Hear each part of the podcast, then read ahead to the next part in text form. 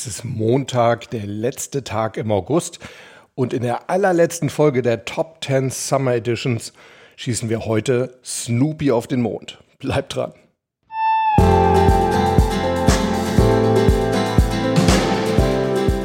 Herzlich willkommen bei Performance gewinnt, deinem Podcast für Spitzenleistung und mentale Stärke. Ja, heute also die Zusatzfolge zur Performance gewinnt Top 10 Summer Edition, meine persönliche Lieblingsfolge und ich habe mich für die Folge Nummer 41 vom 25. Juli letzten Jahres entschieden. Warum habe ich das? Ja, zum einen, weil der Hintergrund tatsächlich eine spannende, eine dramatische Geschichte, aber mit einem Happy End ist. Zum anderen und vor allem aber auch deshalb, weil es mehrere spannende Aspekte anspricht, die uns alle in unserem täglichen Leben eigentlich immer mal wieder begegnen können. Es geht um Lob und Anerkennung, es geht um einen positiven Gedankenfokus und es geht um die Momente, wo es wirklich drauf ankommt, also unter Umständen sogar um die entscheidenden Sekunden. Ich will nicht zu viel verraten, habt einfach viel Spaß mit dieser Folge und vor allem mit Snoopy im Weltall. 1969 war auf jeden Fall ein sehr besonderes Jahr, nicht nur weil es mich erschuf, sondern auch aus anderen Gründen. Also den meisten von euch dürfte das Jahr 1969 eher bekannt sein als das Jahr der ersten Mondlandung. Und das haben wir jetzt ja gerade vor wenigen Tagen gefeiert, denn am 21. Juli 1969 hat äh, ich verwechsel immer Louis und Neil Armstrong. Also Neil Armstrong, das andere war der mit der Trompete. Neil Armstrong das erste Mal die Mondoberfläche berührt und ist ausgestiegen. Ja, einige Jahre zuvor hatte ein Hund eigentlich so die, die bemannte Raumfahrt vorbereitet. Da haben die Russen tatsächlich einen Hund ins Weltall geschickt, die Laika. Das war 1957 im Sputnik 2. Eigentlich eine ziemlich grausame und traurige Geschichte, denn ja, es war ja eigentlich ziemlich klar, dass Leica sterben würde und sie ist wohl unter ziemlich qualvollen Bedingungen gestorben. Aber viel interessanter ist die Geschichte des zweiten Hunds, der im Weltraum war. Das wusstet ihr gar nicht, dass es einen weiteren gab. Ja, den gab es und die Geschichte, die möchte ich euch heute mal erzählen. Also, wir gehen zurück in die 60er Jahre. Da suchte die NASA nämlich für ihre ganzen Mitarbeiter ein neues Motivationsprogramm. Sie haben irgendetwas gesucht, wie sie ihre Leute noch mehr motivieren können, wie sie sie auch anerkennen für das, was sie tun. Und sie hatten überlegt, wir bräuchten eigentlich irgendwie so eine Art Identifikations Figur und nach Möglichkeit auch irgendjemanden, der Flugerfahrung hat, also ja, der so ein bisschen Ahnung halt von unserer Materie hat. Und gerade in den 60er Jahren waren die Peanuts, kennt ihr sicherlich auch, ne? Charlie Brown und Snoopy und so weiter, die waren extrem beliebt. Und weil die amerikanische Forstbehörde in den ganzen Jahren zuvor schon sehr gute Erfahrungen gemacht hatte mit einem Bären als Leitfigur oder als Identifikationsfigur, dachten die Leute von der NASA, ja, vielleicht wäre ja Snoopy der Richtige für uns. Und das hatte viele Vorteile, denn ja, Snoopy hat ja zum einen auch so eine sehr, sehr optimistische Lebenseinstellung. Ich weiß nicht, ob ihr euch mit Snoopy schon mal näher beschäftigt habt. Also mir, es gibt so dieses eine Bild, das finde ich ganz fantastisch, wo Snoopy und Charlie Brown irgendwie an so einem Ufer sitzen, auf so einem Steg. Und Charlie Brown sagt dann in seiner eher depressiven Art zu Snoopy, Snoopy, eines Tages müssen wir alle sterben. Und Snoopy antwortet, ja, aber alle Tage vorher müssen wir es nicht.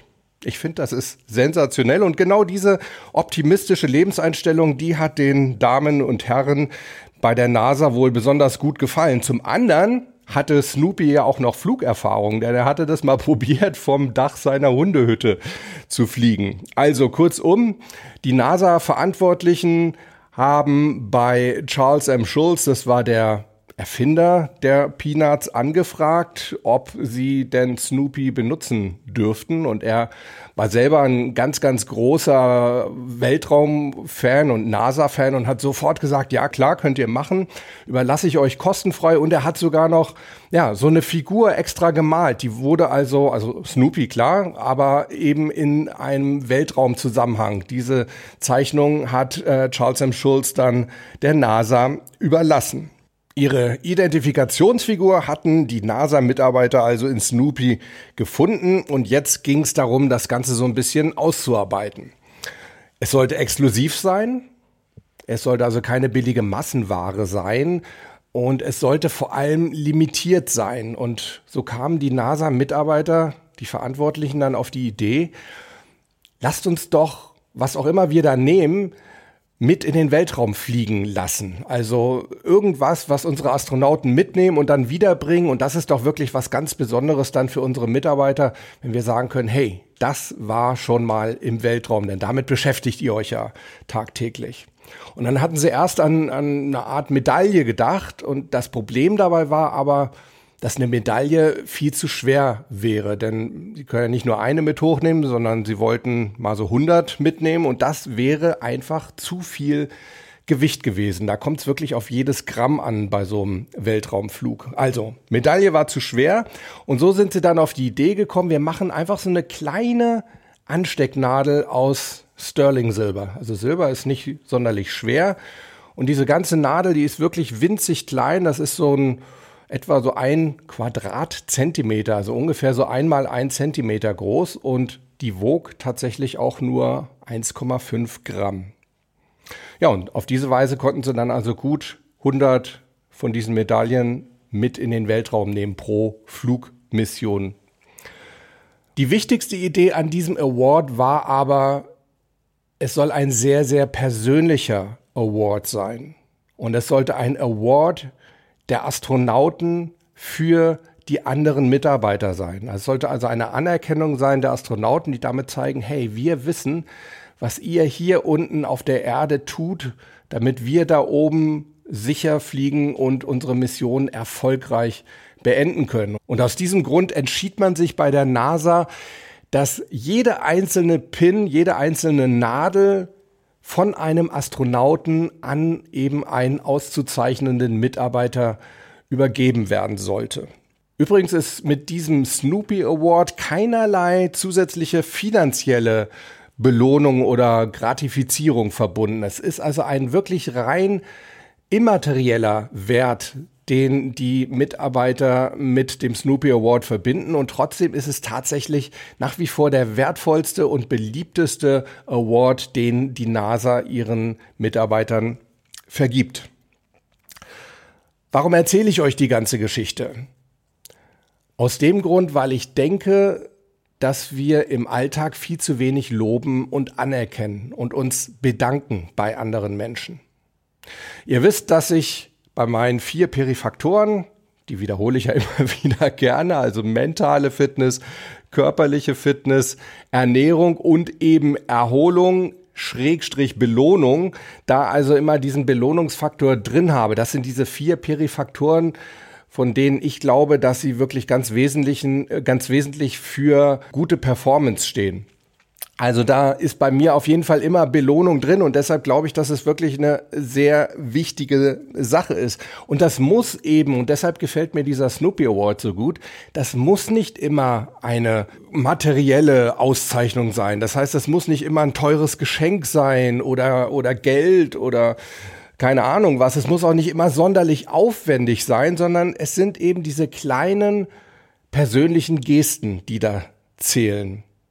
Und ich fände es schön, wenn wir uns mal überlegen würden und uns ein Vorbild, ein Beispiel an der NASA nehmen würden und sagen, hey, wir überreichen unseren Dank, unsere Anerkennung persönlich. Das heißt, wir schreiben nicht einfach eine SMS oder machen einen Anruf, sondern wir gehen zu den Menschen hin und sagen ihnen persönlich, hey, ich bin dir da und dafür dankbar. Und sei es einfach nur, dass wir sagen, ich bin dir dafür dankbar, dass du Teil meines Lebens bist.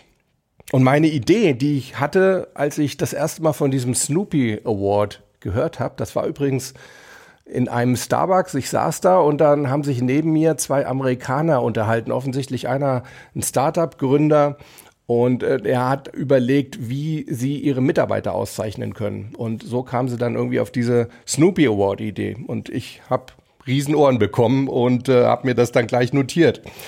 Ja, und meine Idee dabei war, wie wäre es denn, wenn wir uns alle vornehmen würden, dass wir einmal im Monat eine Person aus unserem Leben uns herausnehmen und diese anerkennen, für was immer sie auch für uns tun, einfach weil sie vielleicht da sind, weil sie uns bei Sorgen zur Seite stehen, weil sie uns mit guten Ideen versorgen, weil sie unsere Laune heben, wenn wir nicht gut drauf sind, keine Ahnung, weil sie uns im, im Alltag helfen. Völlig egal, wer das ist. Hauptsache, wir machen's und Hauptsache, wir machen's wirklich persönlich. Wir gehen zu den Menschen hin, schenken ihnen sozusagen unsere Zeit und sagen ihnen wirklich, so wie die Astronauten das bei der NASA mit den Mitarbeitern am Boden machen, sagen ihnen von Auge zu Auge, von Angesicht zu Angesicht, hey, ich bin dir da und dafür dankbar. Jetzt mögen sich manche von euch fragen, ja, was bringt mir das denn persönlich für meine mentale Stärke oder Leistungsfähigkeit, wenn ich andere Menschen anerkenne, wenn ich sie belohne, wenn ich ihnen Danke sage? Naja, zum einen denke ich, die Amerikaner sagen immer so gerne, what goes around comes around. Also ja, im Deutschen gibt's ja so dieses Sprichwort, ähm, wie du in den Wald hineinschreist, so schallt es heraus. Ne? Ich glaube, irgendwie so geht das. Wenn ihr positiv mit anderen Leuten umgeht, kommt das irgendwie zu euch zurück. Davon bin ich absolut überzeugt. Und wenn auch vielleicht nicht von dieser Person selbst, dann auf irgendeine wundersame Weise äh, von irgendeiner anderen Seite.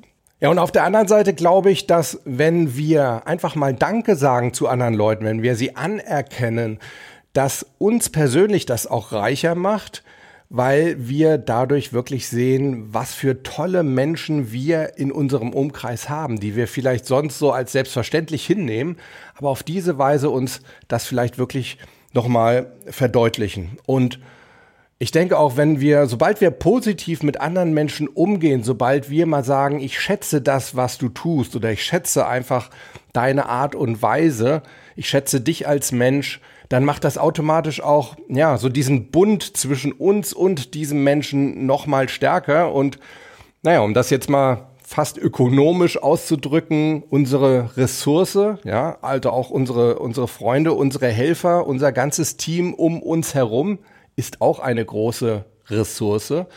Und das macht eben diese Ressource nochmal stärker, wenn wir dieses, wie sagt man denn da, Bund oder Band zwischen uns stärken können, indem wir andere Menschen einfach mal loben. Und außerdem glaube ich, dass es uns persönlich auch einfach wahnsinnig gut tut und Energie bringt, wenn wir andere Menschen loben und eben keine Energie kostet.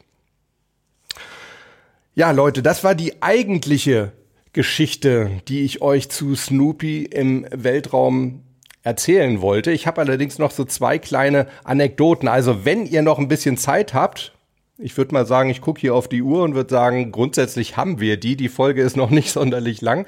Wenn ihr noch ein bisschen Zeit habt, dann bleibt dran und dann erzähle ich euch noch zwei weitere kleine Anekdoten, auch mit mentalem Zusatzaspekt. Wenn ihr keine Zeit habt, dann bedanke ich mich und verabschiede mich von euch und ja, möchte euch bei der Gelegenheit aber auch noch mal dran erinnern, wie ihr mir sozusagen eine Art virtuellen Snoopy Award zukommen lassen könnt. Und zwar ganz einfach, indem ihr diesen Podcast weiterempfehlt, indem ihr vielleicht diese Podcast-Folge teilt mit, mit euren Freunden, sei das jetzt per E-Mail oder WhatsApp oder wie auch immer ihr das macht oder indem ihr mir eine iTunes 5-Sterne-Bewertung gebt und vielleicht sogar eine kleine Rezension dazu schreibt, wie das zum Beispiel vor kurzem Henning 13 gemacht hat. Der hat geschrieben, da weiß jemand, wovon er redet. Praktisch und direkt anwendbar, ohne angelesenes Chaka. Henning, das ist mir allerdings auch sehr, sehr wichtig. Henning schreibt weiter, wirklich gut, das Beste, was ich bis jetzt dazu gefunden habe.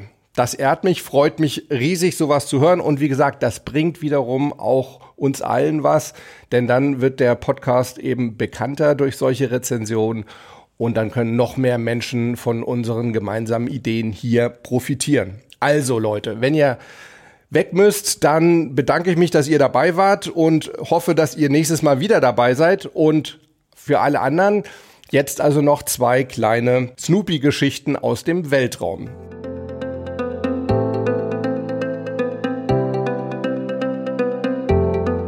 Und zwar möchte ich mit euch dazu so einen kleinen Schwenk machen, ein paar Jahre weiter zur Apollo 13 Mission. Die sagt euch höchstwahrscheinlich was, das, weil sie schon verfilmt worden ist, 1995, glaube ich, war das, mit Tom Hanks, Kevin Bacon, Ed Harris war es, genau. Haben, glaube ich, auch zwei Oscars dafür gewonnen. Ja, das war diese berühmte Mission, wo also was schief ging und äh, es also wirklich auf äh, Messers Schneide stand, ob diese drei Astronauten wirklich heil zur Erde zurückkommen. Das Ganze passierte schon beim Hinflug denn da explodierte einer von zwei Sauerstofftanks. Und das ist natürlich nicht sonderlich vorteilhaft ähm, im Weltraum. Und dann kam es übrigens auch zu diesem weltberühmten Ausspruch von dem äh, Kommandanten Jim Lovell, der sich also in der Zentrale in Houston meldete, mit den Worten Okay, we've had a problem here. This is Houston, say again, please. Uh, Houston, we've had a problem. Houston, we've had a problem. Ja, also das Ganze war wirklich ziemlich kritisch und die Mission musste tatsächlich abgebrochen werden. Es war also auf einmal absolut oberste Priorität, diese drei Astronauten irgendwie wieder heil runterzubringen, denn ohne diesen Sauerstofftank, naja, war ein Überleben zumindest nicht so lange gesichert, wie diese Mission insgesamt geplant war. Das Problem an der ganzen Geschichte war, mit dem Sauerstoff in dem Tank wurden auch mehrere Brennstoffzellen gespeist, also Energiezellen, ja, so wie Batterien sozusagen. Ja, und diese wiederum, die sorgten dafür, dass es an Bord Strom und Wasser gab. Da das Ganze jetzt also nur noch aus einem dieser zwei Tanks kommen konnte, Sauerstofftanks kommen konnte und übrigens auch dieser leicht beschädigt war, ja, stand also wirklich ziemlich eng und man musste wirklich sehen, wie können wir zum einen die Mission möglichst kurz halten, also die Leute möglichst schnell wieder runterbringen und zum anderen aber, wie können wir hier irgendwie Energie sparen? Denn die NASA wusste, wir brauchen eine Menge Energie für den Wiedereintritt in die Erdatmosphäre und bis dahin müssen wir reichlich Energie sparen. Und aus diesem Grund wurden dann wirklich alle Systeme, alle elektronischen Systeme, bis auf das Funksystem, denn das brauchten sie natürlich, um sich äh, auszutauschen mit ihrer Zentrale auf der Erde. Alle anderen Systeme wurden abgeschaltet, eben damit sie für den Wiedereintritt in die Atmosphäre dann wieder reaktiviert werden konnten. Unter anderem eben auch alle Zeitmesser. Und daraus ergab sich ein weiteres Problem, denn für den Wiedereintritt in die Erdatmosphäre musste zu einem ganz bestimmten Zeitpunkt der Kurs dieser Raumkapsel leicht korrigiert werden, und zwar durch einen Raketenschub. Und zwar einem Raketenschub von exakt 14 Sekunden Dauer. Der durfte nicht kürzer sein, der durfte auch nicht wesentlich länger sein, denn sonst wäre die Kapsel irgendwo im Weltraum verschollen und die drei Astronauten natürlich auch gestorben. Und so kamen die Astronauten zu der einzig möglichen Lösung, nämlich wir müssen das irgendwie von Hand stoppen. Und es war dann tatsächlich so, dass der Astronaut Jack Swigert diese 14 Sekunden mit seiner Armbanduhr, überlegt euch das mal, mit seiner Armbanduhr gestoppt hat, abgemessen hat. Und diese Armbanduhr, ich sage das jetzt nicht, um Werbung zu machen, ich kriege da kein Pfennig Geld für. Diese Armbanduhr war eine Omega Speedmaster Professional. Ja, wie die meisten von euch wahrscheinlich wissen oder zumindest die, die den Film geschaut haben, Apollo 13, ich denke mal, das dürften einige von euch gewesen sein, ist diese Weltraummission also tatsächlich noch glimpflich ausgegangen. Das heißt, alle drei Astronauten konnten unbeschadet zur Erde zurückkehren. Ja, und weil die Astronauten sich eben so wunderbar auf diese Uhr verlassen konnten, diese Uhr ihnen sozusagen das Leben gerettet hat. Sie musste ja immer unter wirklich widrigsten Verhältnissen funktionieren. Ihr müsst euch das überlegen. Da waren unterschiedlichste Druckverhältnisse. Die Temperatur war extrem unterschiedlich. Teilweise sehr, sehr heiß. Teilweise, weil ja nachher alle Geräte abgestellt wurden und dadurch auch keine Wärme entstehen konnte durch die elektrischen Geräte. Auch diese Wärme ist ja eingeplant. Und äh, deshalb war teilweise wirklich die Temperatur, die lag bei 0 Grad Celsius. So haben die Jungs da oben gezittert und gebibbert und die Uhr hat eben trotzdem funktioniert. Und aus diesem Grund hat die NASA dann auch einen Snoopy Award an die Firma Omega verliehen. So, das ist aber eigentlich gar nicht das, weshalb ich euch das erzähle, denn da fehlt ja noch so ein bisschen der mentale Aspekt. Wobei einen mentalen Aspekt, den möchte ich euch noch erzählen, den gibt's tatsächlich doch schon, so generell bei dieser Apollo 13 Mission. Warum?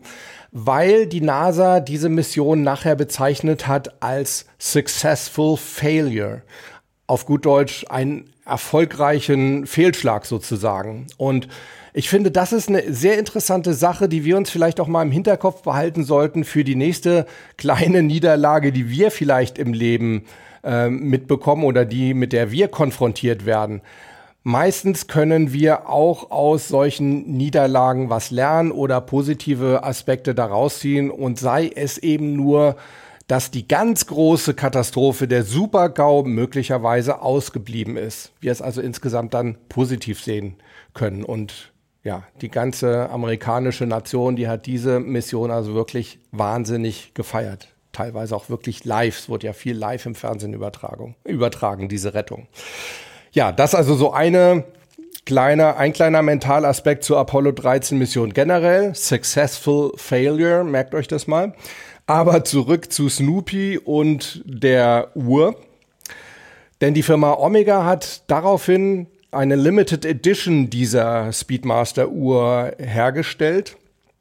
Und da finden sich auf dem Ziffernblatt zwei ganz bemerkenswerte Geschichten. Und zwar zum einen ist ein kleiner Snoopy liegend abgebildet und der hat eine Sprechblase und da steht drin Failure is not an option.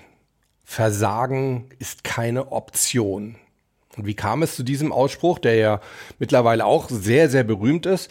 Ja, den hat tatsächlich einer der Flight Controller, das sind also die Jungs, die am Boden in der Zentrale in Houston quasi diese ganze Mission gesteuert haben, der hat das mal erzählt, als er gefragt wurde, wie lief das denn ab, als da quasi so eine schlechte Nachricht nach der anderen aus der Apollo Kapsel zu ihnen nach Houston kam. Und er hat gesagt, When bad things happened, we just calmly laid out all the options and failure was not one of them. Auf gut Deutsch, wenn die schlechten Sachen passiert sind, dann sind wir ganz ruhig geblieben und haben uns ganz einfach alle Optionen überlegt, die wir haben und Versagen oder ein Fehlschlag war eben keine dieser Optionen. Also so kam es zu diesem Ausspruch und dann eben auch zu dieser Sprechblase auf der Omega-Uhr, Failure is not an option. Und ich finde, das ist einfach auch mental ein wahnsinnig starker Ausspruch, denn er besagt ja auch, dass gerade in kritischen Situationen wir uns wirklich in einer ganz ruhigen Art damit beschäftigen sollten, welche positiven Optionen wir haben. In dem Fall bringt es nichts, wenn wir uns einfach nur auf die negativen Möglichkeiten, also die, den negativen Ausgang fokussieren. Das bringt uns nicht weiter sondern wir sollten es, wenn wir in kritischen Situationen sind, eben wie die NASA-Mitarbeiter in der Mission Control machen. Wir sollten ruhig bleiben und einfach mal alle positiven Ausgänge, alle Optionen, die wir haben, um das Ganze zu einem positiven Ausgang zu bringen, durchgehen.